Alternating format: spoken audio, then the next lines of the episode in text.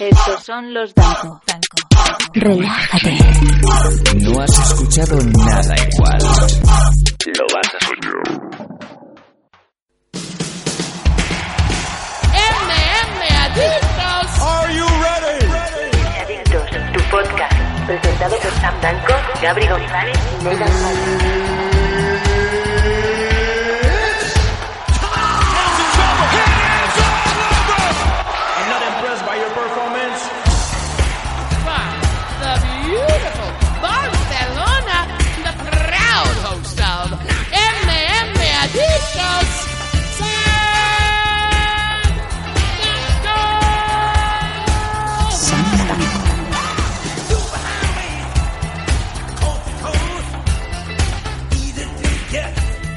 ¡Eh, amigo! ¡Eh, amigo! Solo os dije a todos ustedes, UFC 200. Sí, señor. Perdón, que es que tenía un gargajo. Bienvenidos al nuevo programa de MM Adictos. Una nueva semana aquí, dando el callo desde hace más de seis años. MM Adictos, tu programa cabecera del mundo de las MMA, no solamente de allí de fuera, de las UFCs, también de aquí de España. Y para dar buena cuenta de ello, mi eh, asociado, mi tag team partner, el Hawk limpio de drogas, eh, Nathan Hardy. Hola, ¿qué tal? Eh, Muy buenos días. Muy bueno, bueno, día, tarde, ahora estamos de tarde. Sí, Eh, y aquí estamos, pues ya lo he dicho, ¿no? Para un nuevo programa de Meme Adictos 135. La verdad, con grandes noticias. No esperábamos. Hombre, esperábamos que en un futuro tu- pudiéramos hablar de esto, ¿no? sí. Eh, pero la verdad es que nos ha sorprendido porque además es un evento muy bueno. O sea, es, la- es el, evento ideal, el rival ideal para que uno de los nuestros tenga pueda dejar una huella importante en USC y un gran paso en su carrera. Sí, señor, si eh, aún no te has enterado, si el fútbol copa la mayor parte de tu vida, hoy bienvenidos a Barcelona, eh, realmente es muy difícil que no hayas oído las grandes noticias, no solamente se empieza ya a desarrollar esa car, ese UFC 200 o 200, es que eh, la noticia saltó prácticamente el jueves por la tarde, vamos a tener un representante español, vamos a tener a Enrique Wasabi Marín, dejando algo más que la cara, dejando algo más que la presencia en el evento que va a parar el mundo, el UFC 200, el próximo julio de este año, enfrentándose a, enfrentándose a Sage Northcutt. Pero bueno, mm, la noticia prácticamente está ahí, Nathan, y qué menos que... eh, Después de este breve corte publicitario, porque hoy vamos 100% en directo. Esto ya sí que es un programa que mucha gente desearía tener, porque es que mm, el desarrollo del programa de hoy va a ser en tiempo real. Justamente después del corte vamos a tener, Nathan, a nada más y nada menos que el manager de Wasabi, Fran Montiel, el cual nos va a dar toda, toda, toda la información que necesitamos saber. Información veraz, información real, ¿no, Nathan? De, pr- de primera mano y sin despachos de Dana White de por medio. Sí. Tú también firmaste... Realmente negociando con las personas que realmente llevan el matchmaking del USC. Sí, señor. Yo también me hice la tarjeta del Capravo y del Eroski en la oficina de Dana White. Parece ser que es el sitio en donde todo el mundo eh, pues eh, hace las cosas de su día a día. Yo desde aquí, desde MM Adictos, os digo a todos los oyentes, usad el hashtag eh, la oficina de Dana para ir poniendo las cosas que haríais en el que haríais haciendo, haciendo durante el día a día. Nosotros sabemos cosas que han pasado en la oficina de Dana y además es verdad. Y además es verdad. Pero no lo vamos a decir aquí. En fin. No lo vamos a decir porque son un poco privadas algunas personas y no, sí, no sí, somos sí. quien para Muchos matrimonios se romperían, ¿no? En fin, como imens que se rompieron. Vamos a ir al primer eh, corte publicitario para así ahora volver con toda la información aquí en MM Adictos de la mano de Fran Montiel. Volvemos enseguida. La emisora de la música americana, Radio 4G USA. ¿Estás seguro que esto va a funcionar? Sí, tú, tú déjame a mí. Me sorprende acabar haciendo estas cosas, sobre todo cuando hemos estado pues en esos momentos, ¿no? Sam, hazme caso. Bueno. Mira, por ahí viene. Señora, Sí, señor, por favor. señor. Es que no me sale lo de pedir. Pues no sé cómo quiere sufragarlo. Mira, tengo una idea. ¿Te gusta el podcast de los Danco? ¿No puedes vivir sin el pelo y el otro? Pues conviértete en nuestro patrón. Es muy sencillo. Entra en www.patreon.com barra los Danco y aportando una simbólica cantidad nos ayudas muchísimo. Hosting, aparataje, programas en vivo, shows en directo. Con tu ayuda no hay límites.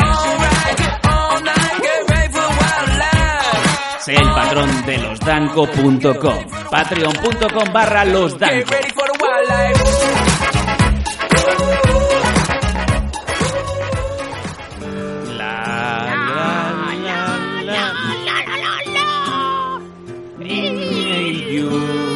Mira, tío, no puedo. No puedo, no puedo, no puedo.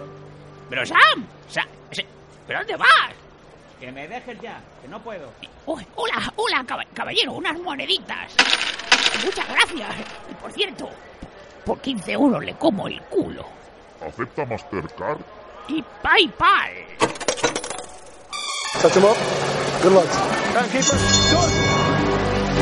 ¿Quieres suscribirnos? ¿Quieres ponerte en contacto con nosotros? ¿Quieres criticarnos? Queremos muchas preguntas, preguntarnos chorradas también, da igual. Pues sabes que tienes una dirección de correo abierta a tu disposición. mmadictos@solowrestling.com.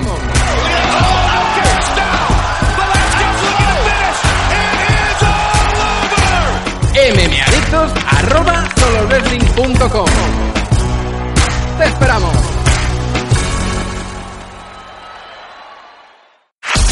Radio 4G. La única que se adapta a ti. Ven, síguenos. Tenemos cobertura total. Estamos en Internet.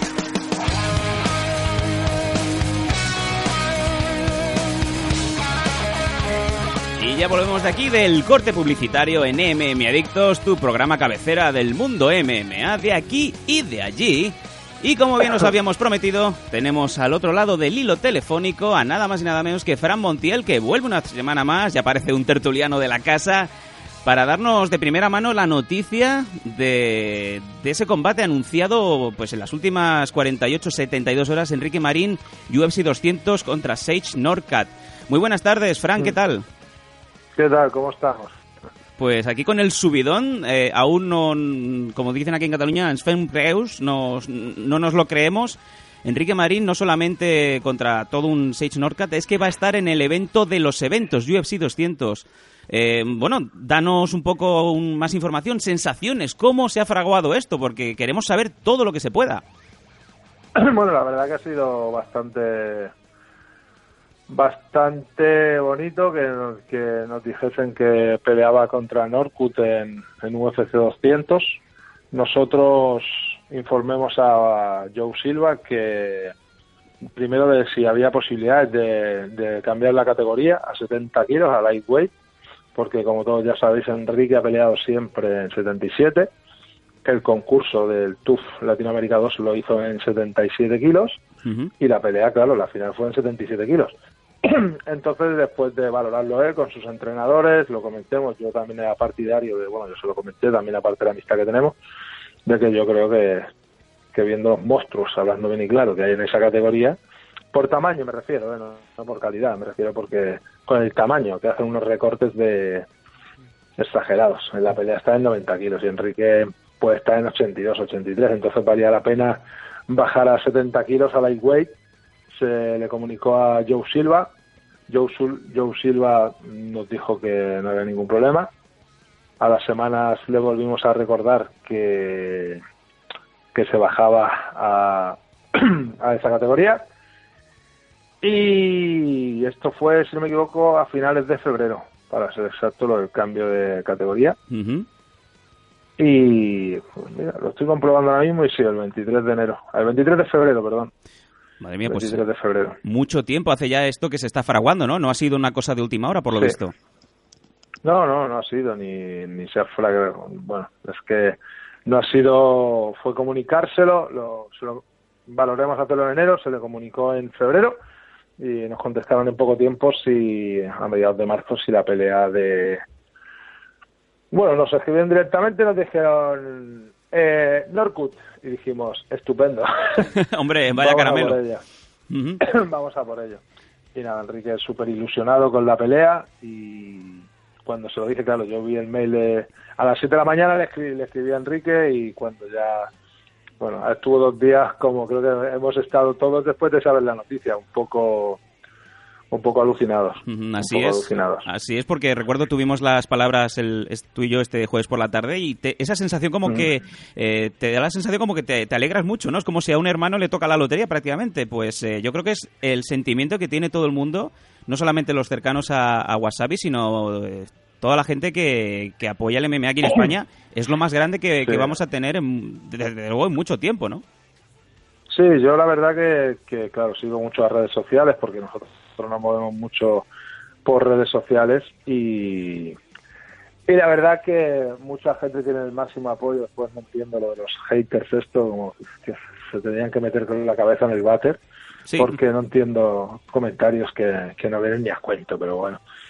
Enrique está súper centrado. Enrique ya ha vivido la experiencia de pelear la primera vez en, UFC y Enrique está totalmente mentalizado de esa pelea y lo que tiene que hacer. Ahora irá para Estados Unidos a preparar la pelea con Kelvin Gastelum, Víctor Dávila y todo Kingsey MMA y a luchar por la victoria. Yo creo que la gente está diciendo que se lo ponen al Norcut para que Norcut engorde el récord. Hmm. Yo creo que esos son gente que no tiene ni idea de lo que dice, desde mi punto de vista. ¿eh? Seguramente que alguien se ofenda, pero a mí ya, a estas alturas ya me da un poquito igual. Sí, esa sobre- pelea es factible para Enrique. Enrique es un pedazo de luchador y tiene muchas posibilidades de ganar esa pelea. O sea, Enrique tiene un nivel de suelo muy alto. Muy alto. Esta semana está en Barcelona y aquí ahora en Barcelona está Jan Cabral, que pelea el 8 de, de mayo en, en UFC, aquí en, Euro, en Holanda, perdón. Sí. Y aquí está Ronnie Torres, que es un 35 ex UFC, está Dudu Dantas, eh, pelea por el cinturón de Velator, ha venido un montón de gente, está Marcelo Costa, que era un fijo de Cage Warriors, que vi- vive en Suecia, eh, ha venido- hay gente de nivel haciendo sparring aquí, y de tú a tú con todos, con gente con 20 peleas más de experiencia con él, y muy bien, muy bien. Ahí es otro Enrique, la verdad que es otro Enrique y va a sorprender a mucha gente. Eso es lo que te iba a preguntar. Eh, ¿a- ¿Qué ha cambiado del Enrique que, bueno, lamentablemente perdió la final con, contra su homónimo allí en, en el lado final del Fighter, del Ultimate Fighter 2 Latinoamérica? ¿Qué ha cambiado de ese Enrique al Enrique que, que se está preparando ahora para, para ese combate? la actitud, desde mi punto de vista. No la actitud, está mal dicho, disculpa, no es la actitud. Es que ya ha pasado la- los nervios de la primera vez. La primera vez y es, impresiona como espectador o aficionado de las MMA de pasar de eventos de mil, dos mil, tres mil personas que puedes llegar a ver aquí en España, ¿no? A meterte allí con 15.000 ya te, te choca, ¿no? Entonces lo que tiene, yo no soy luchador, ¿no? Entonces un luchador que entra ahí a un, a un pabellón con 15.000 personas animándote eh, y peleando contra un luchador de su tierra y animándote a ti, fueron muchos nervios, fue, claro, es una experiencia nueva y Mm. todos tenemos que vivirla. Y bueno, todos los luchadores, ojalá todos puedan vivirla, ¿no? Cada vez más, es- españoles. Y bueno, yo lo veo mucho más centrado, mucho más concentrado, mucho más fuerte. Eh, el cambio de categoría, claro, él ya, ya está bajando peso, va a pelear en 70, será uno de, tendrá buena talla dentro de 70 kilos. Entonces, yo lo, esto- bueno, estos días he estado con él, esta semana pasada, aquí en Barcelona, y la verdad que está muy, muy mentalizado. Y nada, lo tiene claro, se va a entrenar con los mejores del mundo, ¿no? Que ahora mismo está claro que, don- que donde hay dos cinturones de campeón es en Kings y allí se va. Y allí están haciendo el camp varios que pelean en el UFC 200, en Bellator, en, en otros eventos de UFC, o sea que no... Creo que la preparación va a ser perfecta. Va a ser perfecta, va a estar dos meses, dos meses y diez días hasta la pelea allí y va con todo. Y está ya 80%. O sea que el Norcut se va a llevar una sorpresa. Nathan. No, hombre, yo es que yo estoy escuchando aquí y la verdad es que, bueno, primero buenas tardes. Y es que la verdad Buenas es que pocas preguntas me quedan, ¿no? Porque es que yo creo que ya la- lo, lo ha respondido todo. Le iba a preguntar por el tema de, de cómo llevaba sobre todo Enrique el corte de peso, si ya había hecho algún intento antes o simplemente es ahora cuando va por primera vez a bajar ese peso. Es la primera vez que va a bajar a ese- peso, está ya bajando peso, ya se le nota, pero está claro, estamos hablando que está 2 de abril, quedan tres meses, bueno, quedan 100 días para la pelea, 99, y ya está por debajo de los 80, creo, 79 o por ahí, y estamos a tres meses para llegar al peso perfecto. No es un. Enrique no es un tío que corte una burrada, va a apretar la dieta todo lo que pueda, está fuerte, está bien, Y, y nada, y es lo que os digo, esperar el UFC 200 y aparte si no estamos mal informados, va a estar en el main car.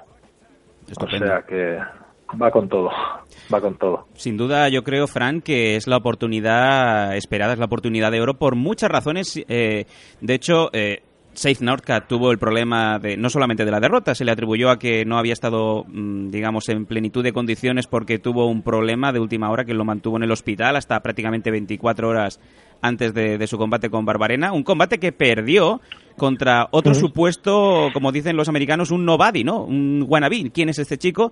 Y yo creo, Nate, eh, Frank, que aquí tenemos una vez más el factor sorpresa y es que eh, para el público americano, obviamente, Enrique Marín es prácticamente desconocido, lo cual es un factor que le debe de quitar mucha presión. Sí, la verdad que la presión la tiene el, el niño, ¿no? La tiene, lo llamo niño con, con respeto, ¿eh? Porque tiene 20 años, no de ningún de ninguna manera despectiva. Y claro, los focos van a estar en él. los focos van a estar en él, en él. Si él gana Enrique, van a decir, bueno, este acaba de entrar y es un españolito y ya está, ¿no? Mm. Claro, si gana Enrique, estamos hablando que es uno de los luchadores que UFC quiere realzar, ¿no? Como con McGregor y algunos más, como Ronda. Sí. Son gente que, que es normal, ¿no? Que cada, cada promotora, cada empresa tiene que quiere subir a sus luchadores que le pueden traer beneficio a la empresa. Es que esto funciona así. Esto funciona así. Si Enrique Marín gana, le abre la puerta a 100.000 españoles, está claro. UFC vuelve a poner los ojos en España. O sea, ya los tiene puestos, pero los va a poner más, porque Enrique va a dar la campanada en UFC 200. Entonces, eso no nos interesa a mí y a ti y al otro, les interesa a todos los de este mundillo. Mm. Y más O sea, ahora que, que se está, digamos, a punto ya de confirmar quiénes son los integrantes del, del Ultimate Fighter 3 de Latinoamérica, ¿no? Que, cruzando los dedos, eh, tendríamos que tener algún que otro español, hablando en plural prácticamente, ¿no? No, hablamos en singular. Sí. Pero sí, hablamos en singular. Bueno. Y en- se supone que para junio se sabrá. Bueno, pues mira, ahí vamos a tener dos o tres meses muy interesantes que, pues, eh, bueno, sin tentar a la suerte, trabajar duro, que es lo que está haciendo Wasabi, desde luego, como bien has dicho, con los mejores compañeros, los mejores sparrings. Y yo creo que la victoria tiene que ser, vamos, espectacular. Y vamos a estar, como siempre, apoyando a, a Marín, a Enrique, desde el primer día, porque así ha sido siempre, ¿no? Sí, la verdad que aparte él está muy volcado con los luchadores de nuestro país y yo creo que puede... Mira, si la experiencia estaba allí en Argentina el otro día con los chicos en el TUF, Enrique estaba todo el día encima de ellos escribiéndome mensajes y eso, o sea que es un chico que se merece todo el apoyo de, de la afición española, de los otros luchadores españoles y que hay que hacer piña, coño, es que funciona así en otros países y aquí es como tiene que ser, como debería ser. Ujú. Sin ninguna Aquí duda. es como debería ser. Sin ninguna duda. Neiza, no sé si tienes alguna pregunta más antes de, de ir eh, dando por liquidada esta entrevista. No, la verdad es que yo, yo creo que Fran no lo ha explicado todo suficientemente claro. Y lo único es eso, ¿no? Desearle a, a Enrique la mejor de la suerte. No hay que poner ninguna presión porque estoy viendo que hay algunos, no voy a decir periodistas, pero sí personajes por ahí. Sí. Que están diciendo que, que Enrique, que si gana abre puertas, sí es verdad, pero yo creo que no hay que remarcarlo tampoco demasiadas veces. Que creo que hay que quitarle presión al chico. Él sabe lo que tiene que hacer. Mentalmente es muy fuerte y yo creo que tiene las habilidades más que ne- suficientes y necesarias para vencer a, a Saint Norcat y ahí lo veremos el 9 de julio por supuesto todo despierto a las 4 de la mañana a la hora que haga falta para ver a Enrique con el brazo en alto cuando acabe esa pelea. Y yo te iba a decir, Neizan, apostillando, ¿no? Abrir puertas eh, para otros españoles, pero lo más importante, amigo Fran, abrir la puerta de la oficina de Dana White, ¿no? Sí, hay que abrir la puerta de la Sí. oficina porque, claro, esto es importante. Como ahí se fraguan todos los negocios sin que nadie lo sepa, pues... Entonces... Pero bueno, Pero- esto está lleno de gurús. Sí, de gurús de las MMA. pero con mira, cuidado- te voy a decir una cosa. Lo Sí. que hay que abrir, lo que hay que abrir la puerta, sí que hay que abrir la puerta. Pero la puerta, la gente, y esto ya lo digo y me lo quito de encima. Sí. Los luchadores se tienen que abrir la puerta inteligentemente.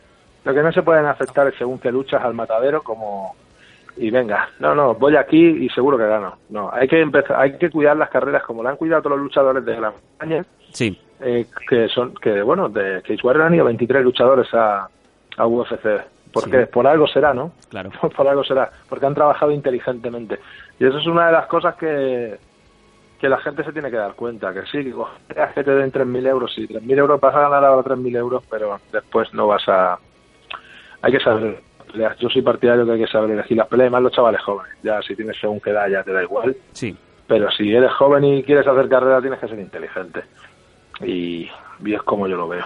Pero Y bueno. por supuesto, y por, su- por supuesto yo creo que lo que tenemos que formar es la base aquí.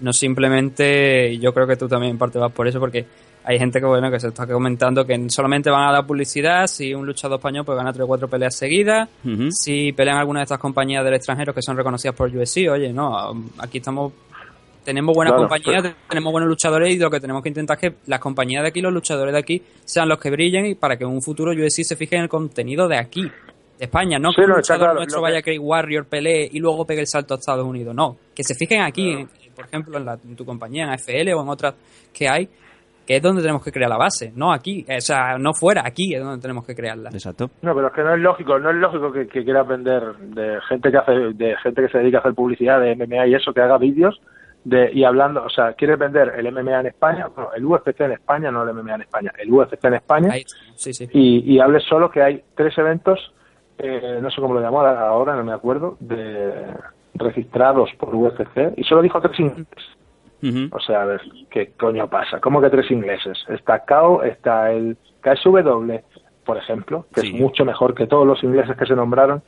O sea, y que no nos olvidemos que hay luchadores españoles que, que han pasado por UFC, por, por AFL antes de ir a UFC. Sí, sin duda. Que no nos olvidemos. Y que yo hablo, yo le escribo a Joe Silva cada vez que pasa un evento, le hablo de los chicos que, que están mejorando récord en España y lo hago porque me apetece, no por otra cosa. Sea, a mí me interesa que de AFL vayan a UFC o a TUF. ¿Por qué? Porque es repercusión para nuestra empresa. Claro que Y sí. esto es una empresa, o sea.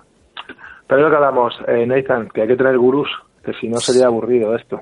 Muy Siempre aburrido. Tiene que haber alguien que destaque un poco más. Muy aburrido, muy aburrido, pero sin embargo, los que llevamos muchos años aquí en esto y, y no nos subimos a, a los trenes que están en marcha para ver si llegamos antes o no, realmente vemos la evolución y sabemos quién vale y quién no vale, ¿no? Mm.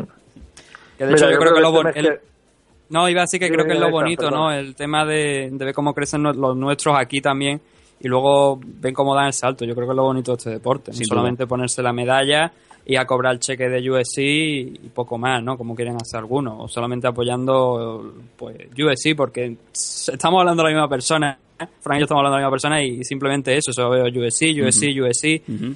Hay más empresas aparte de UFC, que está claro que es la mayor empresa del mundo, pero yo sí, por ejemplo, nuestros luchadores de aquí también pelean en Bellator, o pelean en One SC, o pelean en Rising en Japón, pues también hay que apoyarlos igualmente, no solamente tienen por qué ser UFC, Sin duda. son grandes Claro. compañías también. Ay, que, que coño, a este fin de semana he peleado Felipe Ensúa y Tito Terranosa, que son residentes en España, Ujú. han peleado en Rusia. Mm, a eso.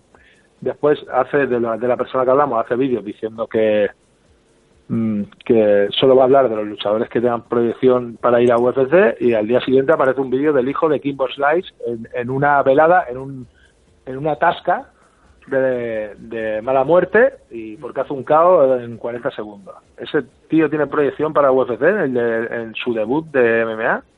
No sé. Mm, No sé, hay contradicciones, pero bueno, yo no criticar a nadie. Cada uno haga las cosas como, como las quiere hacer, pero si las haces, es seguir un camino, no lo tuerzas cada día, no lo cambies. O que, por lo menos, o que por lo menos todo lo que digas sea verdad, no sea esas cosas de yo estaba en la oficina de Dana White, ¿no? Cuando se hicieron los emparejamientos.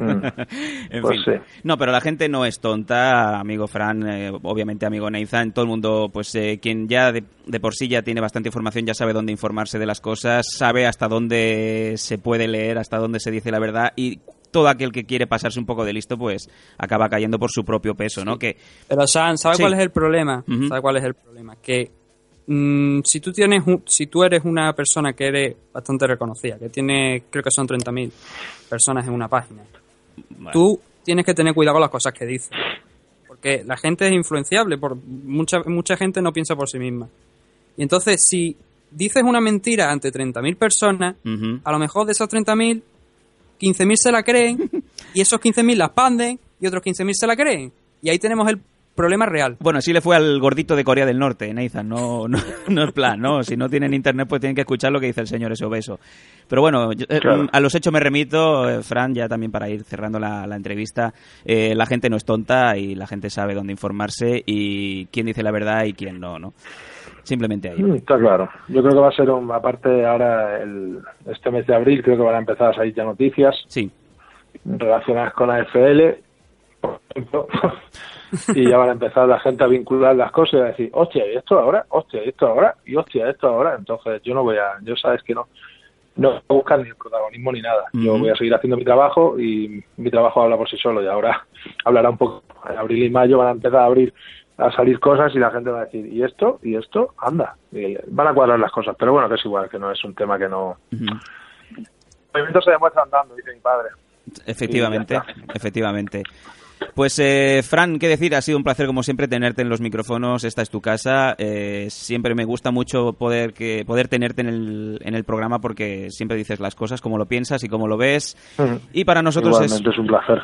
Un placer enorme y sobre todo eso vamos a seguir desde ya, si no lo hacéis ya, que sois tontos de verdad si no lo hacéis, seguir a, a Enrique Marín su andadura, su entrenamiento, su día a día, porque sí señor. Enrique Marín Wasabi se lo ha ganado el estar en el main event en UFC 200. Fran, un placer 200. y nos, y nos vemos nos vemos muy pronto. Exacto. Un abrazo muy grande para los dos y nos vemos pronto. Sí, señor. Igualmente. Hasta luego. Hasta luego.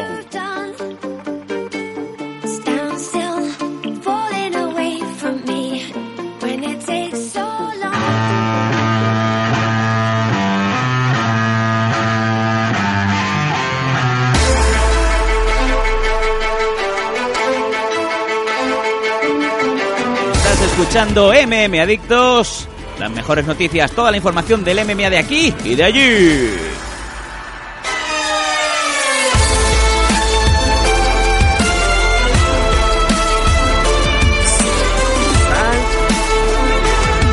Sabes que nos puedes seguir en todas las redes sociales habituales, en Facebook, en eh, Google Plus, si es que hay, no lo sé si aún sigue Google Plus, queda alguien eh, usando Google Plus, en el Vitec de tu madre y en el de la madre de Shinsuke Nakamura. Madre que te parió. Ponemos al de Shinsuke Nakamura de WWE.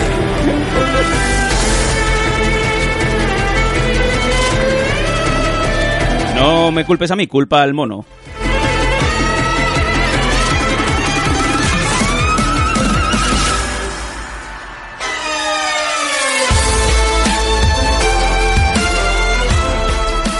Nathan siempre está enervado, siempre está enfadado. Tendríamos que hacer un meme de Nathan levantando la mesa y tirando las sillas.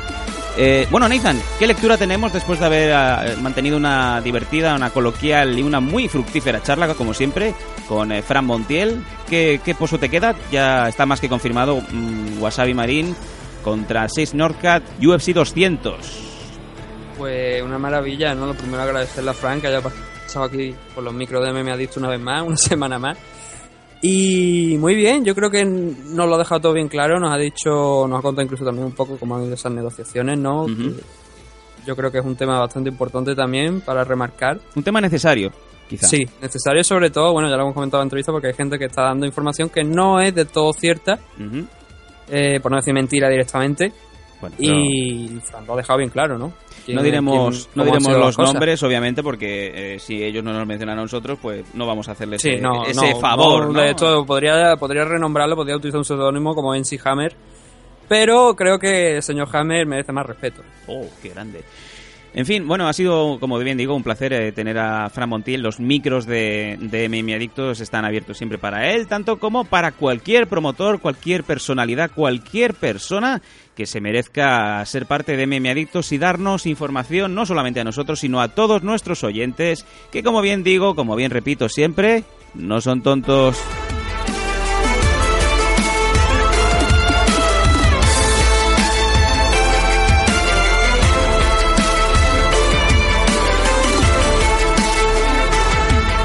Nathan, ¿por qué te molesta este tema musical de Bella No, Factura? A ver, la- la- realmente no me molesta. De hecho, creo que, que han hecho un buen trabajo. Hay una parte donde vuelven a poner ese sonido del principio. Sí. Un sonido extraño, que es cuando, Sonido bueno, tú has visto el combate ¿no? de Shinsuke, que parece Shinsuke Nakamura detrás. Ujú. Creo que ese, ese momento de ese audio no se volve- debería volver a repetir, porque creo que es lo que marca la entrada de lo que es el resto de la música. Y la verdad es que no me ha disgustado, me ha gustado de hecho, pero eh, como los clásicos, los dos que tenía allí en, en New Japan, yo creo que, que ninguno. Y mi pregunta es, ¿el chino este viene con las chinas de Gascó? Eh, pues no, pero ahora ya que has sacado el tema, hay que recordar que la RCW, en asociación con Stardom Euro, si soy fan del Pro Wrestling, concretamente el femenino, sí.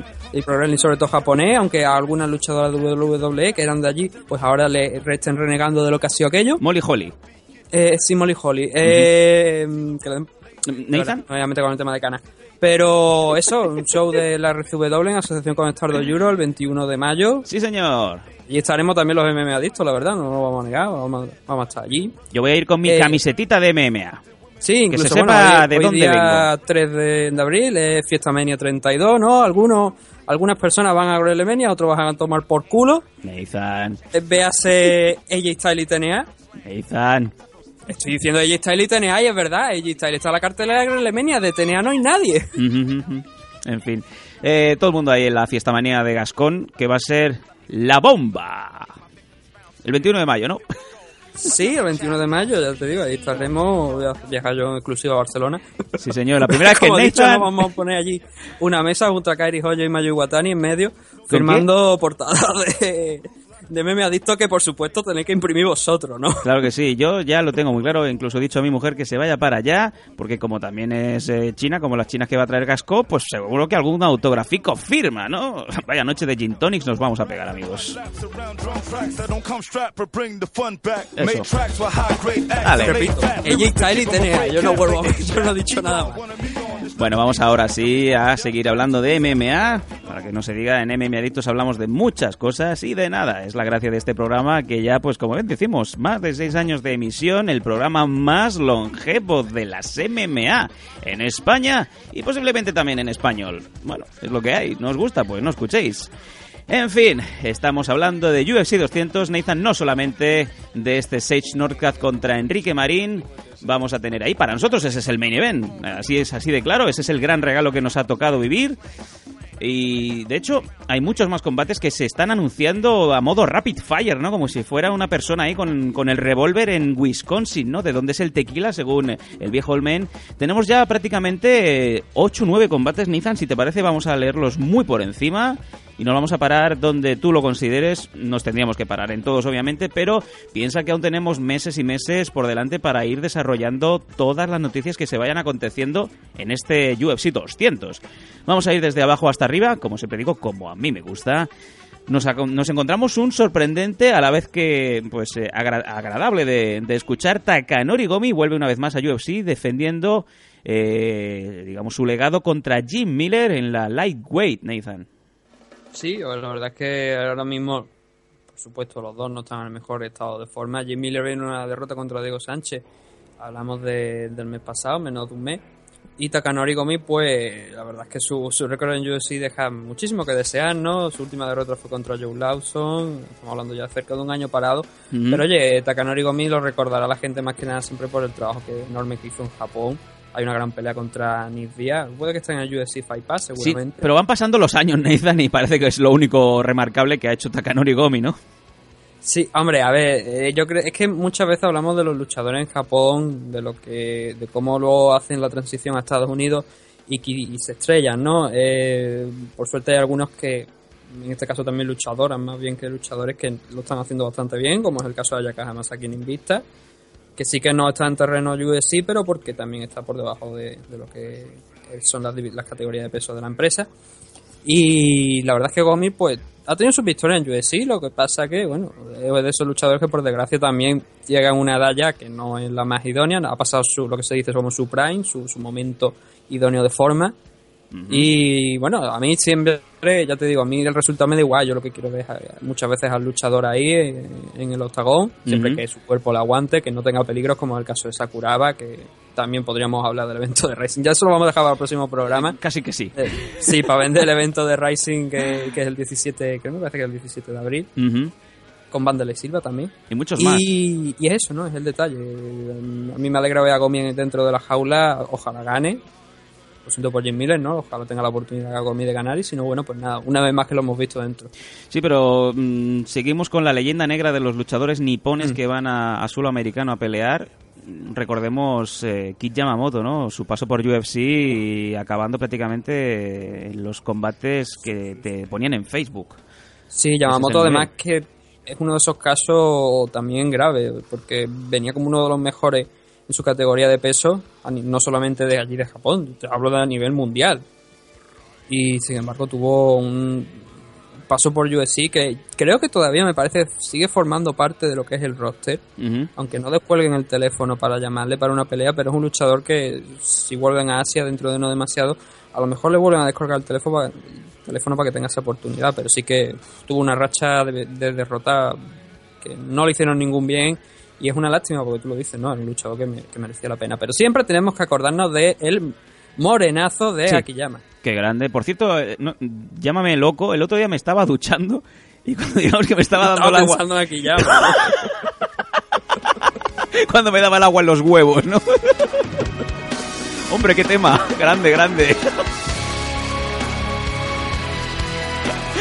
No, pero para que veas tú qué maldad tenemos en MM Adictos, ¿no? Que recuerdo que pusimos el, el tema musical de Andrea Bocelli, ¿no? Y mientras estábamos ahí solemnes, ¿no? Pues veíamos como... No, no me acuerdo si era la... No me acuerdo, una, una diva de estas alemanas, ¿no? Que tenía que empezar a cantar Bocelli y estaba, digamos, la cabeza no le apuntaba al micro, ¿no? Y, la, la diva le, le coge la cabecita y se la tuerce un poco, ¿no? Aquí, Andrea, aquí. No, no, qué mal.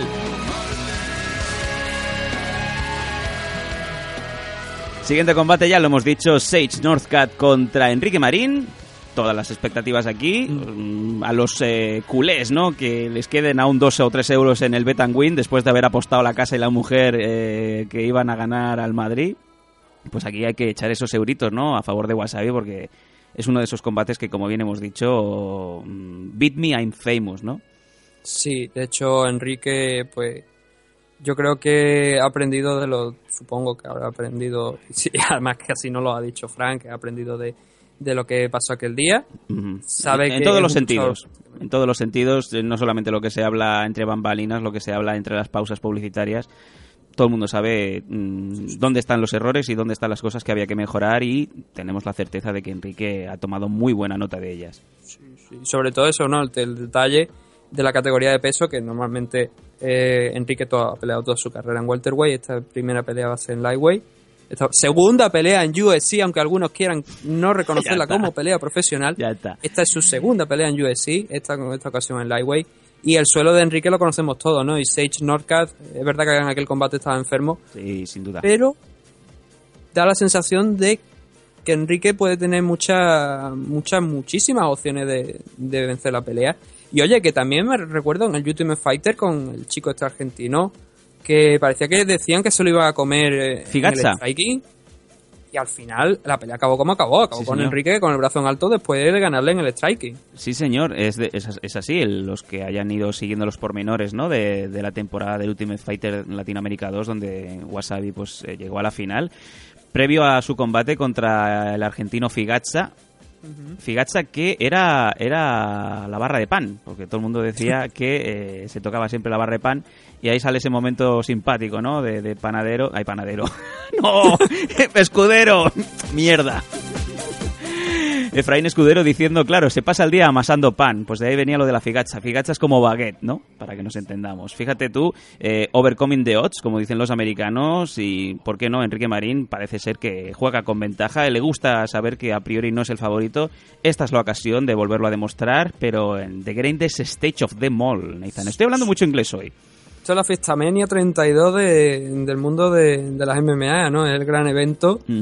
Eh, la fecha adecuada. Por supuesto, Enrique tiene que ir tranquilo, que no piense nada de, de soy la soy si gano aquí voy a abrir muchas puertas en, en España. No lo importante. No, hay que abrir la puerta que se tiene que es abrir. él. Eh, él- es su victoria, es su, su combate, su batalla, que disfrute de lo que va a hacer, del, del escenario, del luchador que va a tener enfrente, pero que si él disfruta, que el otro sufra. Te ha quedado muy marcial, ¿no?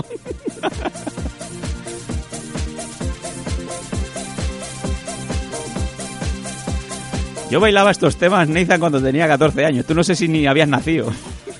Con 14, eh, mm, creo que sí, que por- ya había nacido, pero era pequeño. Esto de cuando, mm, digamos, te llevabas a las chavalas, te tomabas ese licor 43 con piña, que era lo más fuerte que te podías tomar en esos tiempos, y llegabas a tocar eh, teta, pero por fuera de la camiseta, porque por dentro necesitabas como tres semanas más. Hacía la pesca de arrastre con, con buque de gran envergadura, ¿no? En Cádiz. Seguimos subiendo en la lightweight, otro combatazo, y es que no hay combate malo aquí, señores. Diego Sánchez contra Joe Lawson, otro gran combate que obviamente mm, va a dar lo mejor de sí. Dos luchadores que si algo tienen claro es que no les importa dejarse la cara por el camino, ¿no? Y sangra mucho eh, sí. en el proceso, porque Joe Lawson es uno de los que más sangrado, creo yo, dentro de USC. Eh, mm, en el caso de Diego viene un poquito más fresco, ¿no? Porque ya lo comentábamos, derrotó a Jim Miller hace poco. Eh, Joe Lawson sí que ha estado parado unos meses más, pero oye, esos meses más pues también los ha tenido de entrenamiento. Mm, es una pelea en la división Lightweight y ya ver a Diego Sánchez, que antes estábamos hablando de, de Takanori Gomi, ¿no? Yo creo que ya Diego Sánchez también lo vemos sin objetivo ninguno, sino simplemente por verlo dentro de la jaula. Obviamente digo sin objetivo ninguno, en el caso de que sume unas cuantas victorias más, pues a lo mejor sí tendría una oportunidad por el título. Pero por el momento es eso, simplemente unos combates que, que hay que disfrutar, hay que verlo. Y bueno, tú lo estás diciendo, ¿no? La cara es que son todos combatazos. abajo, porque era el objetivo. Lo- Ya lo dijo Dana White cuando estaba en su despacho, ¿no? Que era una, una car que, que iba, pues, blow your mind, ¿no? Ahora mismo no toco la traducción en español, pero... Blow Job Your Mind, Dana Sí, sí. White.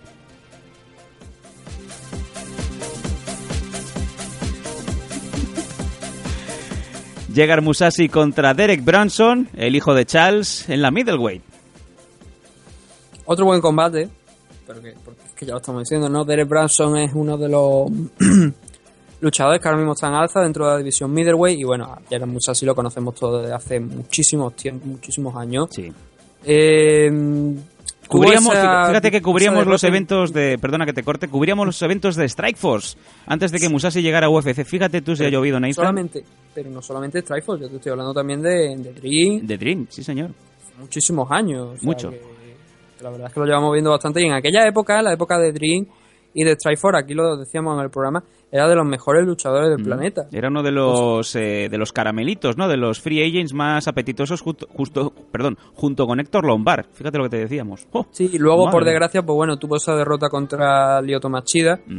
Eh, le hizo bastante daño, ¿no? Eh, más recientemente, que era lo que te iba a decir, que esa derrota contra Uraya Hall, que yo creo que era imprevista, y él lo dijo, que comentó que vio oportunidades de ir a por el combate, de acabar la pelea, y eso le costó a la- después el, el combate. Y más recientemente lo vimos una aburrida decisión contra la, Talent Leite, digo aburrida porque fue precisamente en este combate donde dijo eso, ¿no? Que, que prefirió ganar Sí. a jugársela todo, a acabar una pelea con el bien de, de obtener una oportunidad por el título, porque hay que recordar, son profesionales al fin de cuentas. Sin duda. Su objetivo es el cinturón y, oye, una victoria es una victoria. Ujú. Seguimos subiendo, vamos allá.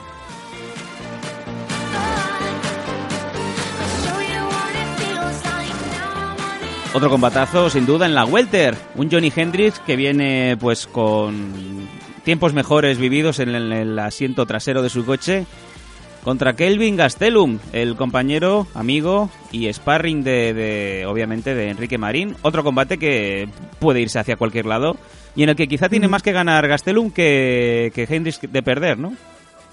Sí, bueno, a ver, Hendry viene de, de la derrota contra Stephen Thompson, que yo creo que es una derrota que le hizo muchísimo daño, porque Sin duda. Thompson es un rival que, bueno, tiene sus habilidades, yo creo que es un luchador bastante interesante de ver, sobre todo con ese estilo de, de, de kickboxing, de karate que, que le hemos visto, sobre todo en aquel debut cuando llegó a UFC, que noqueó a, a su rival, que fue el caos de la noche, por cierto. Sí, señor. Estaba yo ahí en directo, las preliminares, viéndolo y digo, yo, madre mía, lo que acaba de hacer.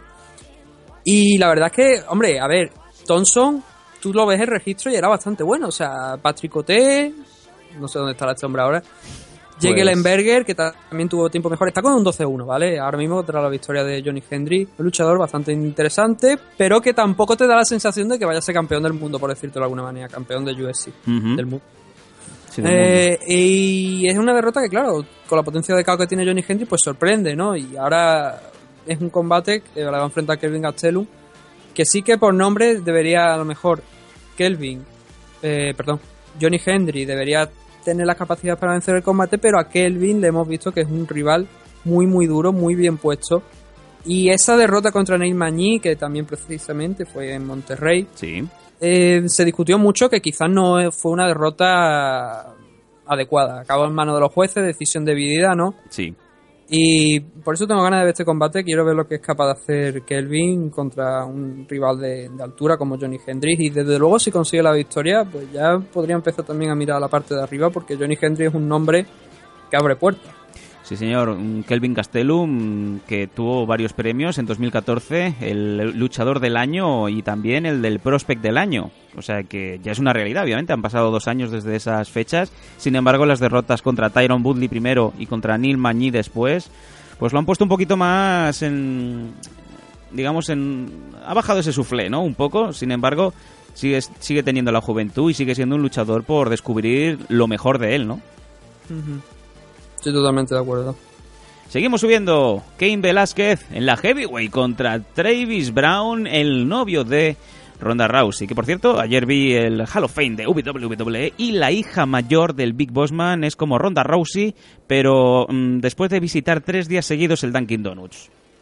Yo me lo imaginaba con barba y gafas de, de sol. ¿La hija? Sí, a toda la familia. Nathan, por favor. Como Carlos Classic, Carlos Junior y, y Carlos Goma. Y Carlos Goma. Qué grande. What you wanna do, baby? Where you wanna go? I'll take you to the moon, baby. Carlos Classic es, eh, bueno, no vamos a callarnos ya. Otro combate que, bueno, pues que se podría ir hacia cualquier lado, ¿no? Los dos tienen potencia de KO, pero claro, ese Kane Velázquez que lleva tanto tiempo, que tiene tanta facilidad para caer lesionado, Nathan, vamos a ver qué, qué va a ser lo siguiente, ¿no? Porque eh, va a hacer, pues, nueve, nueve meses prácticamente que no volvemos a ver a, a, Velázquez, precisamente por esa derrota en México contra Fabricio Verdún, ¿no? Sí, ¿no? Y de hecho cuando, cuando llegue la fecha del combate va a ser más de un año pagado sin combatir. Sí, sí, sí. Eh, es verdad que, bueno, ha tenido esas lesiones, ¿no? Y me pregunto cosas, ¿no? Si, como por ejemplo, si Caín Velázquez va a estar en el mes de julio listo para pelear en UFC 200, quizás esa lesión de espalda que se dijo que tenía no era tan grave. Quizás podríamos haber retrasado el combate de Fabricio Verdún hasta esta fecha Sí, y tener un, un evento aún mejor de lo que teníamos. sin duda. Mm, Sin duda. Yo creo que debería ser una victoria fácil para, para Kane, sin menospreciar a Tra- a Travis Brown, pero la verdad es que su último enfrentamiento contra Man Mitrion, hemos hablado muchas veces de la polémica ¿no? que, que hubo con el tema del arbitraje y los dos ahí poke que le, que le enchufó a, a Matt. Sí, sí. Y en principio la victoria debería ser para Caín.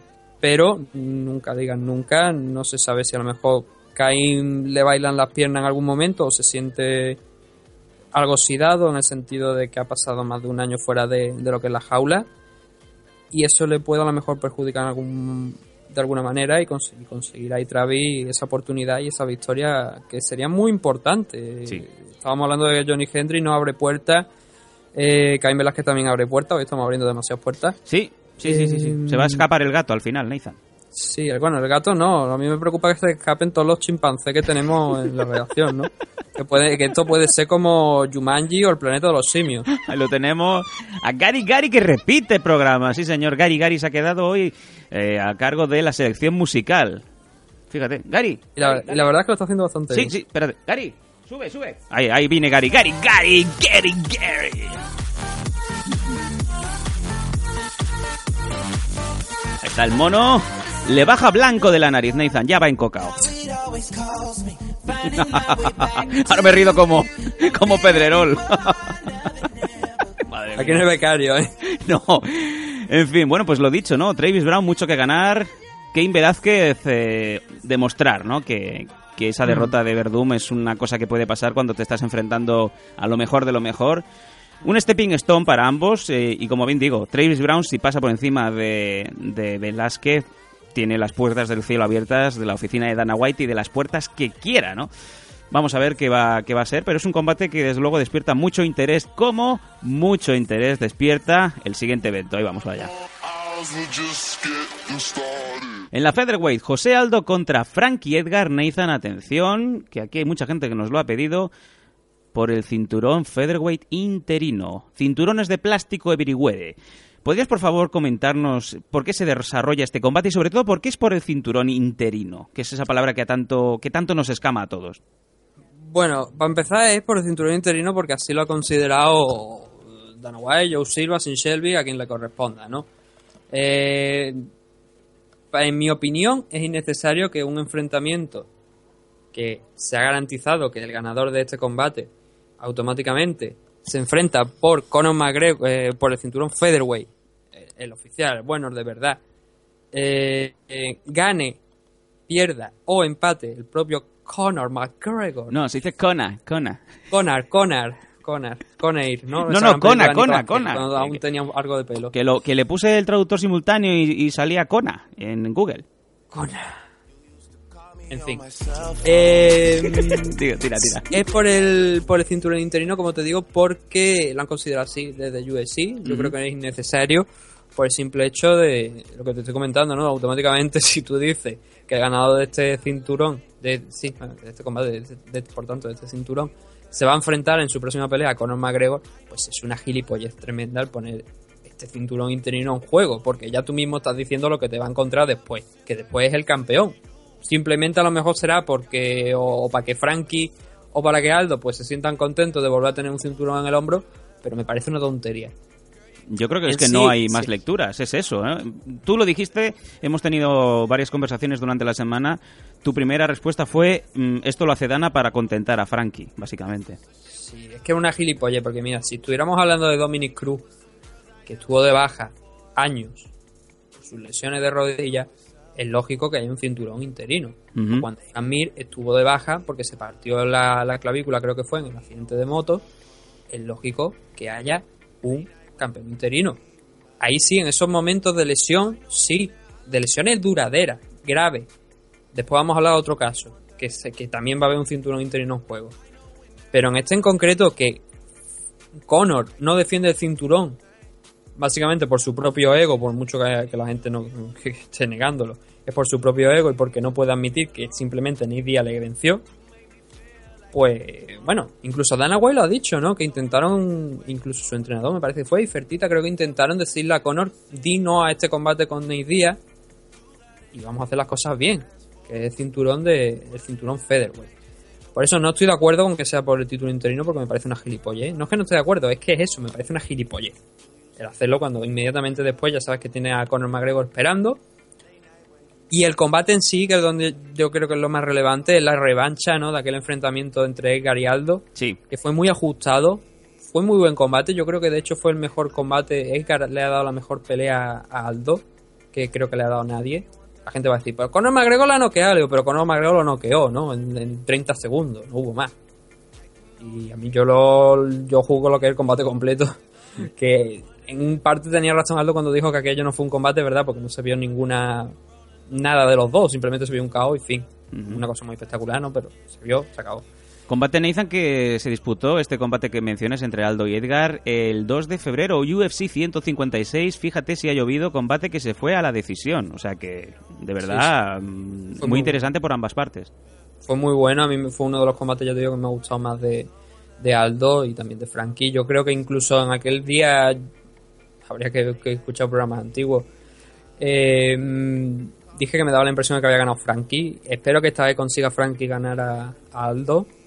Aunque, por supuesto, es muy, muy complicado porque Aldo viene pues, de esa derrota contra Conor y yo creo que tiene que estar pues como el animal enjaulado eh, que estaba hace años cuando peleaba, cuando era tan más joven todavía y peleaba en WEC. Que, mm, recuerdo cuando hicieron, cuando el combate contra Conor se, se hizo un artículo en MMA Fighting muy bueno, Ujú. recomendable, comentaba toda la historia de, de Aldo. Desde que, bueno, desde el tema de llegar a, a Estados Unidos, a la favela y todo esto, como estaba, ¿no? Como su situación. Y muchas de las de- había muchas declaraciones de, de sus rivales, ¿no? Y todos destacaban eso, que el chaval, desde que llegó, ellos veían algo en él que decían, este chaval nos va a dar problemas. Por, por nos va a dar problemas, me refiero a los campeones, a los que eran los jefes por aquel momento de WEC en las divisiones de las categorías de peso. Y ellos lo veían y decían, este chaval es una amenaza. Y así ha sido, ¿no? Una, amena- una amenaza que no una nenaza, ¿eh? que quede claro por si alguien no ha sí, entendido sí, bien la sí. llamada telefónica de Nathan Hardy. Y hay que, hay que remarcar eso, ¿no? Vamos a ver. Eh, mucha gente también nos ha dicho que, que no es que Conor, ya por enlazando con el main event, que previsiblemente vamos a tener, que, que a Conor puedes poner la parábola sacada de la Biblia que te dé la gana. Puedes explicarlo de la forma en la que te dé la gana. Pero mm, insinuar que a- tanto Aldo como Frankie Edgar son unos cobardes por negarse a pelear con 10 días de antelación. Joder. eh, mm, me remito a lo que he dicho antes, son profesionales. Eh, es verdad que a Frankie se le ofreció la pelea y la rechazó. Y te hablo de la de UFC 196. Es verdad que Aldo se le ofreció también la pelea y también la rechazó. ¿Por Sí. qué? O sea, estamos hablando de 10 días de antelación. Esta pelea, este main event debería ser Aldo contra Conor McGregor. Porque es lo que le corresponde. No debería ser una revancha por un combate que, que ya está, se acabó. En fin, era un experimento que le salió mal a Conor y que venció a Nate Diaz. Y Nate Diaz incluso creo que me parece que lo ha dicho, que no se merecía una revancha con McGregor. Porque es que es verdad, es un combate sin importancia. Y aún así, No hay nada en juego. hay que apostillar una cosa, Nathan. eh, todo el mundo daba por hecho que con todo el dinero que se ha embolsado en Nate Diaz, recordemos, eh, se ha embolsado muchos ceros. eh, la gente que conoce a Nate Diaz tenía por supuesto de que eh, el pequeño de los hermanos se iba a tomar, no se iba a pegar la vida padre, pero sí que iba a desaparecer, como suelen hacer los días cuando tienen una gran bolsa que ganan, tranquilamente un año desaparecido, que es como siempre ha sido su modo superandi. O sea que imagínate, amigo Nathan Hardy, cuánto hay en juego, qué bolsa, qué porcentaje de bonus. Es un evento que se va a disputar en un nuevo pabellón, en el T-Mobile Arena, que también va a tener una, una capacidad de, de audiencia enorme. ¿Cuánta pasta va a haber ahí en juego, Nathan? El problema que yo veo es que muchas veces yo no pienso en el dinero. Como aficionado no pienso en el dinero, yo pienso en el deporte. Y creo que una empresa seria como UFC se puede aunar lo que es el deporte con lo que es el dinero. Y por eso te digo que aquí el dinero y el deporte estaban en esa pelea de Conor McGregor contra Jose Aldo, no en la pelea contra Diaz, una revancha de un combate que simplemente ocurrió porque eh, el señor Rafael Dos Años tuvo que retirarse de ese combate por lesión. Por eso me mantengo lo que digo, que no es una pelea que el contra Conor McGregor, esta revancha que, de- que tenga que celebrarse, la verdad. Por lo menos no ahora. Quizás en un futuro, pues sí podría tener su oportunidad, porque no, nadie se la va a negar a Conor, ¿no? Y no es Pero una ahora manera- mismo creo que no es lo adecuado. Y la verdad es que todos los comentarios de toda la gente que dice que, bueno, que no lo ven, pues estoy con ellos. No veo que esta pelea debiera celebrarse aquí en, en, UFC 100 en UFC 200, sino más adelante. Y por contra, ese enfrentamiento entre Aldo y, y Conor McGregor. Y si Conor no quiere pelear en la división featherweight, simplemente porque prefiere hacer dinero, pues simplemente que deje el, el, el- el cinturón vacante y ya está. Nadie le va a echar nada en cara a estas alturas ya a Conor McGregor. Demostró lo que tenía que demostrar, que fue vencer a, a Aldo. Acabó con su racha de victorias que duraban muchísimos años. Ya está, ¿qué tienes que probar en la división featherweight? No tienes que probar nada, tú mismo quieres pelear en la división lightweight. Sube de peso, deja el cinturón vacante y vamos a hacer cosas serias. Según tú, entonces... Vas a ganar, es que va a ganar el mismo dinero Sí. en otras categorías que peleando de nuevamente contra Aldo. ¿Cuál es el problema? Yo aquí la pregunta que yo me imagino que los oyentes estarán haciendo ahora mismo es, ¿esto es culpa de Conor, culpa de Dana White? Porque, bien lo has dicho, el combate lógico era esa revancha tan esperada entre Aldo y McGregor. Sin embargo, yo me imagino que Dana White habrá dicho, ese combate ya lo tenemos ahora, mañana, en dos años. Es un combate que se acabará mm, celebrando, antes o después. Pero ahora, digamos, la gente, los, eh, los fans de UFC tienen la mente de memoria corta y van a querer ver una revancha entre McGregor y Nate Diaz para, como bien has dicho tú, ¿no? Pues vamos a limpiar esa, esa derrota, esa obsesión que ahora tiene el irlandés por esa derrota un poco humillante, ¿no? De vamos a, nos vamos al suelo, obviamente ya sabes qué qué es lo que pasa, como cuando te ibas al suelo con un Nogueira ahí esperándote, ¿no? ¿De quién es culpa, Sí. Nathan? ¿Tú crees que lo ha pedido McGregor o que lo ha sugerido Zufa? Yo creo sin duda que esto es una, una cosa que ha salido de la mente de Conor McGregor y que a Dana White pues le han puesto la, la situación sobre la mesa, lo ha visto, ha dicho aquí hay pasta, como es lógico, eso no nadie lo va a discutir y ha dicho pues bueno, venga, vamos adelante, pero ya te digo, las declaraciones eran que incluso Dana White intentó sacar a Conor McGregor de este enfrentamiento, quitárselo de la cabeza y decía, vamos a hacer las cosas bien, vamos a intentar eh, y hacia adelante, que yo creo que una cosa que le honra a Dana White, pensar, en- me parece, en lo, por lo menos en lo que yo creo, quiero considerar de buena intención, no de Dana White, de, de decir, oye, Frankie y Aldo están esperando ahí, no podemos tenerlo más tiempo esperando porque se aburren. Se aburren y son profesionales que van pasando los años y no pueden estar parados. Sí, señor. Bueno, de momento hasta, hasta aquí es la, la car confirmada. Sin embargo, pues muchos habrán preguntado, ¿qué pasa que no hay chicas? Sí que hay chicas. Nathan, eh, está casi cerrado. No sé yo si eh, este chico ha firmado ya el contrato en la oficina de Dana White o no. Eh, se habla de Catherine Gano contra Juliana Peña, el cual a mí me parece también un combatazo de los, de los importantes. pero sin embargo no está, está anunciado, pero no está confirmado. Notas, Sí, ¿no? Que hay una falta de, de evento femenino, hay una falta de confirmación de pelea mm, capital para este UFC 200. Lo que yo ten- tenía entendido, creo que además me parece que fue Dana White el que lo comentó, que eh, de haber una pelea en este evento, me refiero a una pelea femenina, eh, sería por un título, por uno de los, de los dos títulos disponibles, que bueno, ahora lo tiene la división Bantamweight Misha Tate y de la, la categoría inferior pues lo tiene Johanna, Johanna la polaca. Aunque creo que ahora hay otra, otra polaca. Sí. Pero vamos a dejarlo en Johanna porque el apellido la verdad es que yo todavía no tengo la pronunciación adecuada. Por cierto está entrenando dura. Puso Sí. allí un vídeo de algunos combos, incluso utilizando los codos y la verdad es que da miedo. Con los botones de arriba de la PlayStation, ¿no? Ah, sí, asusta bastante, la verdad. No me gustaría ser su pareja de entrenamiento porque Johanna está entrenando muy, muy duro. Y yo creo que se está tomando en serio, muy, muy, muy en serio el enfrentamiento, el próximo enfrentamiento. Incluso le dijeron que. Ay, carajo, y ahora mismo es Claudia Gadela, ¿no? Me parece. Sí, señor.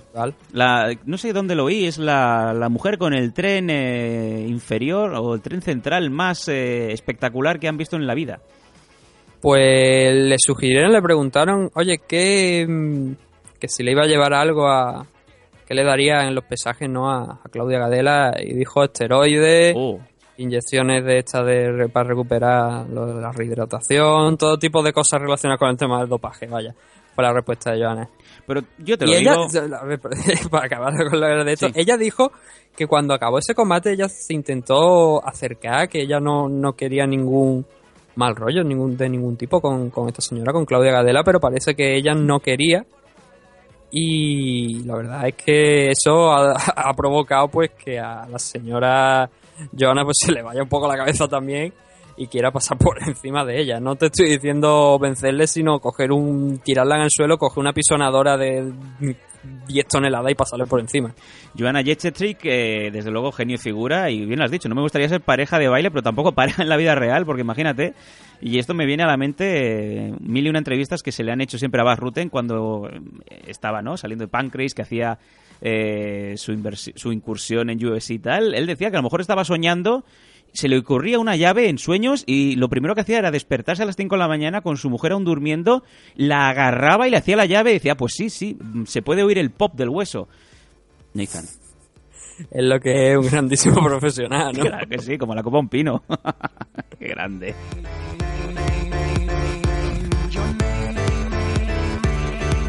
I wanna know your name. You just kill me, could you at least do that? I wanna know your name. Sí, señores. Sí, señores, ha dicho España. España, amigos. Sí, porque es que me recuerda, ¿sabes lo que pasa? Que me recuerda, Dime.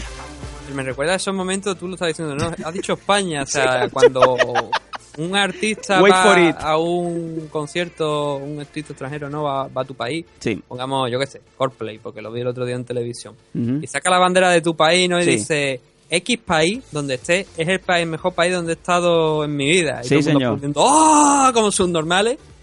Pues me recuerda a eso. Desde el respeto siempre, ¿no? La- Siempre, siempre. La paguita que no falte. Sí, hombre, oh, por supuesto. Vamos allá. Bueno, señores, esto es lo que está programado y preparado a día de hoy en este UFC 200 que desde luego vamos a poner todos toda la atención. Hay más eventos que se van a disputar por el camino, aún tenemos algunos de ellos. Eh, la, la final y del Joana contra Claudia, bueno, tenemos un montón. Tenemos el UFC no- eh, 199, UFC 198 y más. Ahí hay una noticia importante. que vamos a dar justamente ahora, después de este obligatorio corte publicitario aquí en MM Adictos. Vamos allá.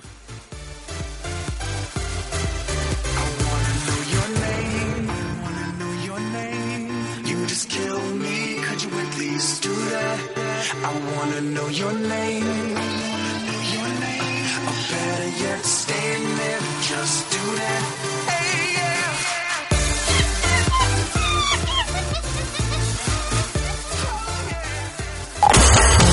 Radio 4G, la única personalizada. Ven, síguenos. Tenemos cobertura total. Estamos en Internet.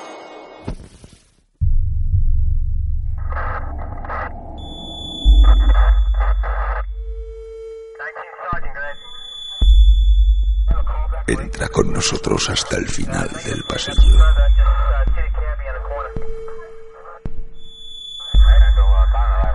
Te alumbraremos con la tenebrosa luz de nuestras velas. Proyecto Misterio. Visitantes de lo insólito.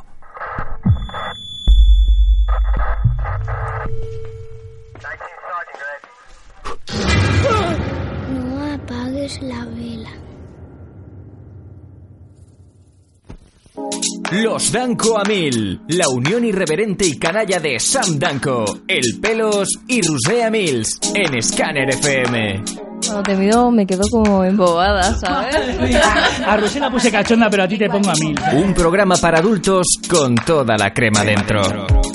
A mí que una tía me ponga cachonda cuesta, ¿eh? Que, que- Lo veo, vamos, que te está costando una barbaridad, hija mía. Los Danco a mil.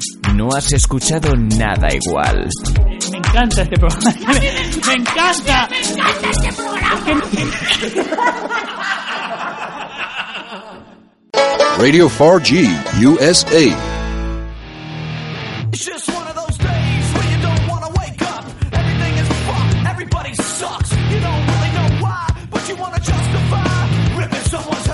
La canción que eh, suena de despertador cada día en la casa de Nathan Hardy te trae las noticias de la semana en MM Adictos.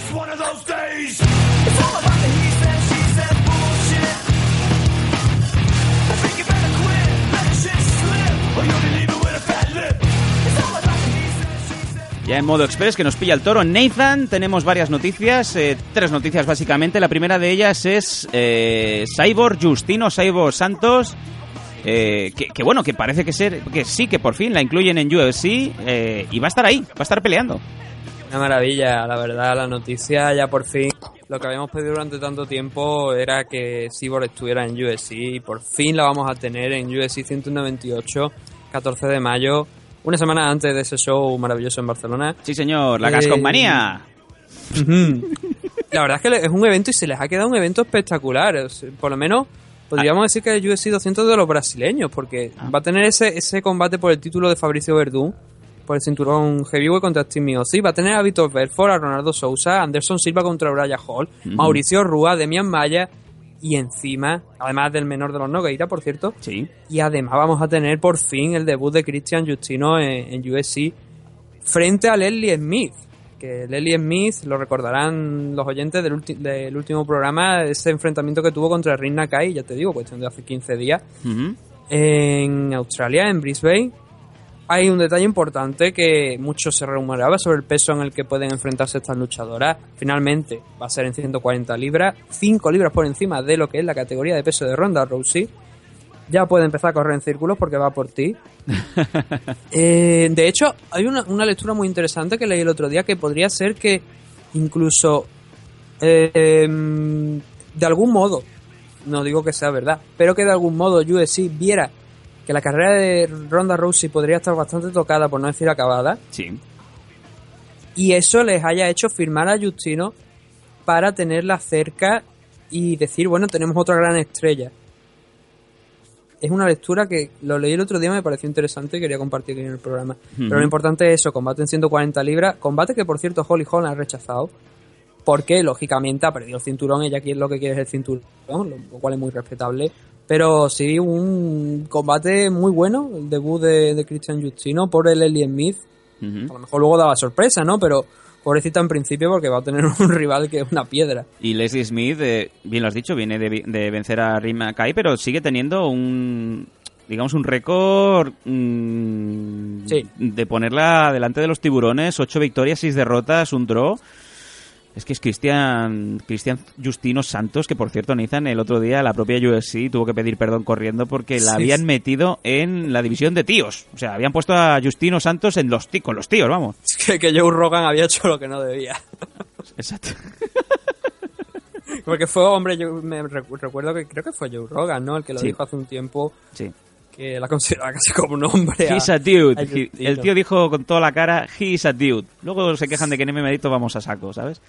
Luego pidió, hombre, luego pidió disculpas, ¿no? Pero es verdad que la metieron en, en hombre, no a Justino, la pobre mujer. Y la verdad es que sí, Leslie le echa, le echa mucha cara, ¿no? Dicen que es la única que aceptó la pelea. Pues, oye, ole. Sí, no, la verdad es que ole sus cojones. Ella va a tener. Cojones lo de su- Justino. su tiempo de preparación y oye, no todo el mundo la verdad podría aceptar. También se habló hace un tiempo de que Misha Tate estaba abierta antes de ese enfrentamiento contra Holly Holm a enfrentarse a, a Cyborg en 140, ¿no? Y el detalle está ahí. Pero, oye, al final el Leslie Smith, por los caminos se han cambiado, ¿no? Misha Tate ahora es campeona. Y yo lo que me interesa es qué va a pasar después, porque yo doy por hecho que Justin no va a poder con Leslie Smith, por desgracia para, para Leslie. Y, y a partir de ahí yo lo que no sé es qué puñetas van a hacer con ella, porque mm, este combate es en catchway, yo creo que a lo mejor 5 libras, aunque dicen que no es recomendable para, para la salud de, de Justino bajarlos, dicen que los podría llegar a dar. Vamos a ver qué es lo que pasa a partir de ahí, ¿no? Yo te digo, el enfrentamiento está servido, ¿no? Ronda Rousey se le acaban las opciones. Eh, va por ella, yo creo que es una de las primeras rivales que tiene en mente y vamos a ver si pasa por encima de Leslie, aunque Dana White ha establecido un tiempo de regreso para Ronda. Pero estaba cerca por lo menos el combate, que es lo que hemos hablado durante tantísimos años aquí en este programa. Claro que sí, y ahora por fin ya lo podemos decir bien alto. Cyborg Santos, como queréis llamarlo, Cristian Jus- Justino, ya se ha hecho su sitio en UFC y la vamos a ver próximamente, claro que sí.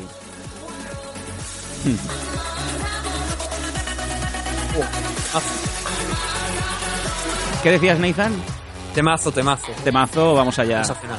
Me encanta. Sí, señor eh, Ariani Celeste, eh, haciendo lo que mejor sabe. Dale, Gary, Gary, give it, it, give it up, bring it on, bitch. Ahí está. Toma.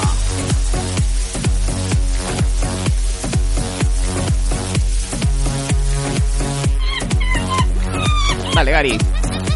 Vamos a la siguiente de las noticias con esta marcha que tenemos hoy. Madre mía, parece que nos hemos metido dos eh, botellines de estos. eh. Se ha caído Daniel Cormier Nathan, lesión de un contratiempo inesperado, confirmado por el propio John Jones, cuatro a seis semanas de baja, lo cual ha tenido que hacer que o bien suspendíamos ese main event, eh, ese John Jones contra Cormier, o bien le buscábamos un sustituto que, por cierto, ha salido y tiene el siguiente nombre, Ovin Sam Pro, Nathan. ¿Qué lectura te da este combate? Obviamente, pues eh, se dispara el favoritismo para John Jones, ¿no? Sí, hombre, en principio John Jones no debería tener ningún problema para, para librarse del señor Sam Pro. Que, oye, también ha estado bastante bien, ha tenido sus buenas peleas, sus buenos combates en UFC, pero obviamente estamos hablando de posiblemente el mejor luchador light heavyweight de la historia de UFC. Eh, de, mm, por lo menos un futuro. Si es capaz de llegar a este combate, vencerlo y enfrentarse a Daniel Cormier en un futuro y volver a vencerlo. Porque quitando esa derrota que tuvo contra Matt Hamill, eh, que estamos hablando de Matt Hamill, el luchador, no Mark Hamill y muchos más. Y muchos más con Alf. Sí, eh, pues eso es lo que podría ser uno de los mejores de considerarse incluso el mejor luchador de la historia. John Jones, que por cierto esta misma semana le pusieron cinco nuevas recetas, ¿no? Que se suelen decir por conducción. Y también ha estado en el cuartelillo con incluso con la ropa de presidiario que la gente hizo estos montajes, ¿no? Poniéndole los, los logos de Reebok por encima. ¿De verdad? ¿Encima del vestidito sí. naranja? Sí, sí. Hay alguna foto con, con la publicidad de Reebok como si fuera una camiseta de UFC. Unbreakable, ¿no? Sí, Unbreakable. Hay que decir que creo que me parece que no fue esposado en ningún momento, eso sí, que simplemente iba con el de eso, pero que lo dejaron en libertad. Finalmente, lo primero que hizo nada más salir fue irse al gimnasio a machacar la, la guantilla. Y está como un toro, está fuerte, está bien. Yo veo a John John bastante concentrado. Como curiosidad, Marhan incluso se ofreció anoche. Sí, es cierto. Pero yo creo que se ofreció tarde, no comparar los horarios, ¿no? De, de los que sale la noticia con Sam Pro y el vídeo de Marhan. Yo creo que el vídeo de Marhan salió más tarde, yo creo que no lo llegó allí. Claro, la, a- la- la- la a diferencia, noticia al pobre. la diferencia horaria entre Estados Unidos y, digamos, Samoa o la Polinesia o donde, donde quiera estar este hombre, pues claro, había unas cuantas horas de diferencia. A lo mejor se acababa de levantar Marjan cuando ya se estaban acostando del día anterior en Estados Unidos, ¿no? Sí, no, no, no veo la noticia y, hombre, yo creo que una- un rival interesante. John John quiere, en teoría, si gana Daniel Cormier, pues subirá ya definitivamente a la división heavyweight. Y oye, ¿por qué no? John John contra Marjan podría ser interesante. Lo mismo la cabeza de John John acaba en la Polinesia, ¿no? Pero ahí está, ¿no? Un combate contra Marjan puede estar divertido. Sí, señor. Bueno, ¿qué decir? Ovin San Pro pues también, ¿no? 19 victorias, 7 derrotas, pero es un luchador que también se ha pegado con, con lo más trufado de su división y viene de una victoria con Rafael Calvacante. También es verdad que cuando ha tenido dos combates importantes eh, los ha perdido con, con Ryan Bader y Glover Teixeira, pero sin embargo pasó por encima de Mauricio Rúa también eh, hace un par de añitos. Bueno, si suena la campana, pues ¿por qué no? ¿Por qué no hacerlo con, con este señor, no? Sí, hombre, sería un sería excelente. Estábamos hablando antes, ¿no? De Enrique con Saint Norcat. Eh, incluso, ya te digo, derrotar a John John, pues sería todavía más. Todavía muchísimo más, sin duda, porque estaría acabando con un luchador que, que tú decías, ¿no? Que, que Sampras ha pegado con muchísima gente. Sí. Eh, por cierto, Rafael Cavalcante, que ha sido despedido después Sí, de esta señor. derrota. Sí, señor. Eh, otro para Bellator, a fin de cuentas. Sí, eh, de la hostia cuando salen volando van a parar a la, a la casita de, del señor Facóquero, ¿no? Aquí tenemos la fosa para que aterricéis. No os preocupéis que luego tiramos la cuerda para que salgáis. Eh, y sí, no, ahí está la cosa. John John, Mobisan Pro, Daniel Cormier, un periodo de baja me parece que eran de 4 o 6 semanas. John John incluso le lo que- un gesto que me ha sorprendido, ha mandado el apoyo a Daniel Cormier, enterrando un poco el hacha de guerra. Sí, me ha sorprendido muchísimo, muchísimo. Hasta el punto de que todo el mundo miraba a ver dónde estaba la gracia del tuit, ¿no? Y no, no se la acabábamos de encontrar, diciendo, pues sí, parece ser que sí, que, que está consternado de, de esa lesión que no le ha permitido a, a Cormier pues estar ahí presente, ¿no? Que era un combate que también se esperaba muchísimo, muchísimo, muchísimo. Sí, sí. Y bueno, ahí está esa la noticia, ¿no? Ya veremos un futuro en UFC 197 a ver qué es lo que pasa. Un evento que también hay que recordar que tiene esa defensa del cinturón flyweight entre Demetrius Johnson y Henry Cejudo y el regreso de Anthony Petty. Anthony Pettis contra Edson Barbosa, Robert Whittaker contra Rafael Natal, que no es el Ido Portal, que aunque suene parecido no es, Jair Rodríguez también contra André Fili, Sergio Pettis contra Chris Kelades, que qué curioso que siempre que pelea Anthony, pues Sergio está en el undercard, yo me imagino que mandan el autobús y los cogen a los dos. Eh, Carla Esparza que vuelve después de un año en la división paja contra Juliana Lima, un combate muy interesante. Veamos a, veremos a ver a, Carla eh, después de la derrota contra Joana, después de haber sido aniquilada a 100%. Eh, un combate que en principio iba a ser disputado contra Jessica Aguilar, pero bueno, ahí se ha cambiado, ¿no? De, de hecho, Jessica Aguilar se lesionó y Juliana Lima pues fue, mm, digamos, rebuqueada, si me permitís la, la patada al diccionario, contra Esparza. También está Danny Roberts contra Dominic Steele, que tiene nombre de actor, por- de actor porno. Eh, Glaico Franza contra James Vick, el hermano del que mataba a los perros de la NFL. Y luego también en la preliminar Marcos Rogero de Lima contra Clint Hester y nuestro amigo Efraín Escudero contra Kevin Lee en la lightweight. Bueno, un evento pues que tiene sus 3-4 combates, como siempre analizan, que, que son interesantes, obviamente capitalizados por John Jones, ¿no? Veremos Sí. qué es lo siguiente, sin duda.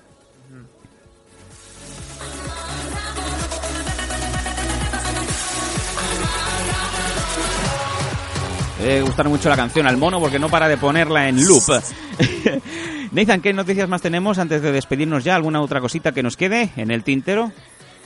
La así de memoria, la verdad es que hablando que no, lo único recordar que la semana que viene, eh, el 10 de abril, es el evento en Croacia, en Zagreb, de USC Fight Night, Rowell contra Junior Dos Santos.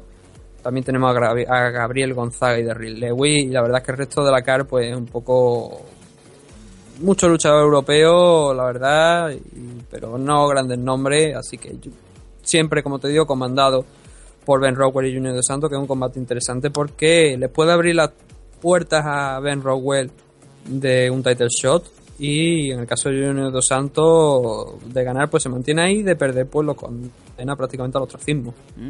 Bueno, ya lo sabéis, el el 10 de abril, si os sobran los euros y no os dan el visado, nos dan el ESDA para poder viajar a Estados Unidos porque habéis puesto por error algún día en el formulario que todo el mundo pasa de "Mm, sí, tengo intención de matar al presidente, pues siempre tenéis la opción de ir a Zagreb a buscar cocaína y a ver el evento en sí. Venga, Nathan, que nos vamos.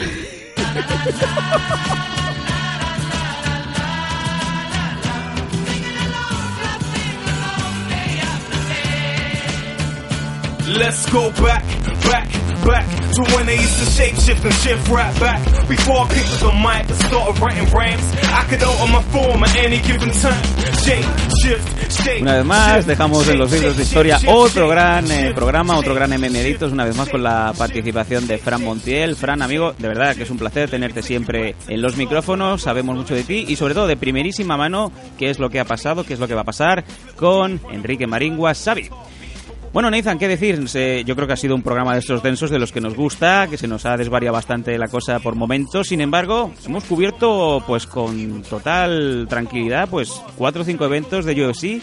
Y volvemos a decir lo de siempre, amigos. ¿Queréis que hablemos de vuestros eventos en España? ¿Queréis que os promocionemos? Mandadnos vuestras notas de prensa, dadnos información y nosotros encantados de la vida que lo exponemos aquí para toda nuestra audiencia. Bueno, Nathan, ¿qué decir? Eh, como siempre, un placer y un saludo. Y nos vemos en la semana siguiente, si Dios, si, si Dios quiere, ¿no? Vamos. Sí, un placer como de costumbre estar aquí. ¿Puedo saludar? Oh, y tanto que sí, hombre. La época de esto, bueno, estamos hablando, ¿no? En mayo es la, el evento en Stardom Euro. Nosotros tenemos por allí un oyente, sé que nos escucha, ¿no? Y a mí me gustaría dedicarle unas palabras eh, a lo que dijo Booker T, ¿no? Hace muchos años, ¿no? I'm coming for you, nigga. ¿Qué dices? ¿Sabes quién eres? Y allí nos veremos, ¿no? En mayo, I'm coming for you, nigga. Nathan. No, fuera de coña, no, fuera de Caribe- coña. Caribe caliente. Enviar un saludo a todos nuestros oyentes. Por favor. Y darle las gracias por escucharnos, por apoyarnos, la verdad, porque también es verdad que, bueno, nosotros tenemos la página web, ahora se ha caído. E incluso, sí, esto es un chiste. Se ha ido a tomar por culo, literalmente. Qué desastre, tío, qué desastre. Sí, estamos viendo a ver qué podemos hacer. Incluso, que se, perdón, porque se, se- se me ha olvidado contestarle a ella alguien que nos ha ofrecido el tema del hosting. Estamos viendo nuestra, nuestras opciones, ya te digo. Le agradecemos mucho lo- la- el ofrecimiento. Yo sí, vamos a seguir primeramente intentando int- hacer nuestras cosas. Pero repito, se lo agradecemos mucho. Y también agradecer, ya te digo, el apoyo porque la gente nos ha apoyado, incluso permitiéndome la decencia. Hay algunos que son muy cabrones porque llevo diciendo lo de la, lo de, en el sentido amable, no lo estoy diciendo que son unos cabrones de verdad. Joder. Por el sentido de que cuando teníamos la página web arriba teníamos ese cuadrito, ¿no? Donde os suscribíais y os mandábamos el, el, el programa a través del correo electrónico. Lo he dicho muchas veces que estaba ahí.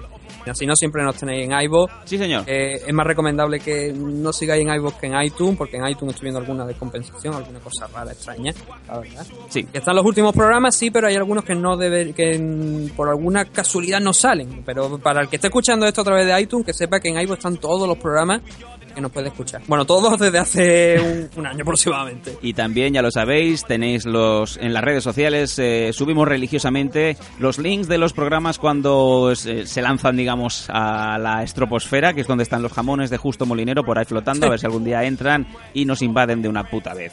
Lo dicho, es un placer para mí y para Nathan ser parte de vuestra vida semanal, casi, casi semanal. En MM Adictos traeros toda la información con ese punto de vista tan peculiar, con ese humor que no lo tiene nadie, obviamente, y que para nosotros es un placer. Nos vemos en una semana aquí en MM Adictos.